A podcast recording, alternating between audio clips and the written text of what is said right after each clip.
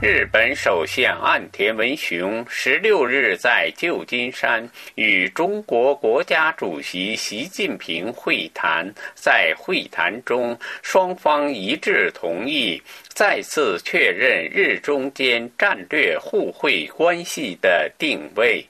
战略互惠关系是二零零六年十月日中发表的日中联合新闻公报中的概念。由于小泉纯一郎担任首相时反复参拜靖国神社，日中关系陷入低谷。二零零六年十月，安倍晋三出任首相后，将首选出访地。定为中国，两国时隔八年发表联合文书《日中联合新闻公报》，提出这一概念。而在二零零八年，中国国家主席胡锦涛访问日本，与福田康夫首相会谈，签署和发表了日中关于全面推进战略伙伙伴关系的联合声明，并使这一声明成为指导日中关系的四个政治文件之一。而日中首脑此次会谈中再次提及战略互惠关系，是自2017年以来相隔六年首次直接使用这种说法。在2021年10月，岸田担任首相后，一改安倍政权。在欧美与中俄等之间维持战略平衡的。俯瞰地球仪的全方位外交方针，一味追随欧美，在日中关系中提出了建立建设性和稳定的日中关系的新理念，战略互惠关系的理念被搁置。三月三十一日，日本宣布加强对六大类二十三种高性。能半导体制造设备的出口管制，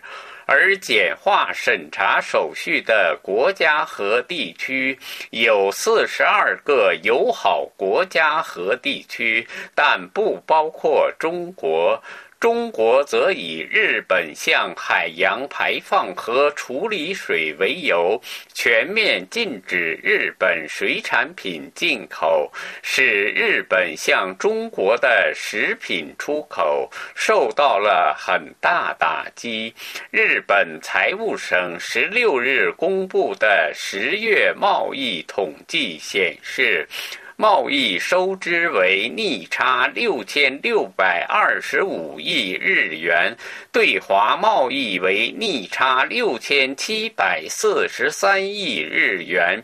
出口减少百分之四，半导体等电子零部件和钢铁各减少百分之二十三点三，而包括水产品在内的食品对华出口减少百分之五十五点零，造成负面影响。经济和渔民受到了打击，也成为岸田政权支持率大跌的一个因素。时事通讯社十一月十六日公布的民意调查结果显示。岸田内阁的支持率为百分之二十一点三，这是自二零一二年自民党重新掌权以来内阁支持率最低的数字。而美国现在在新的世界格局中，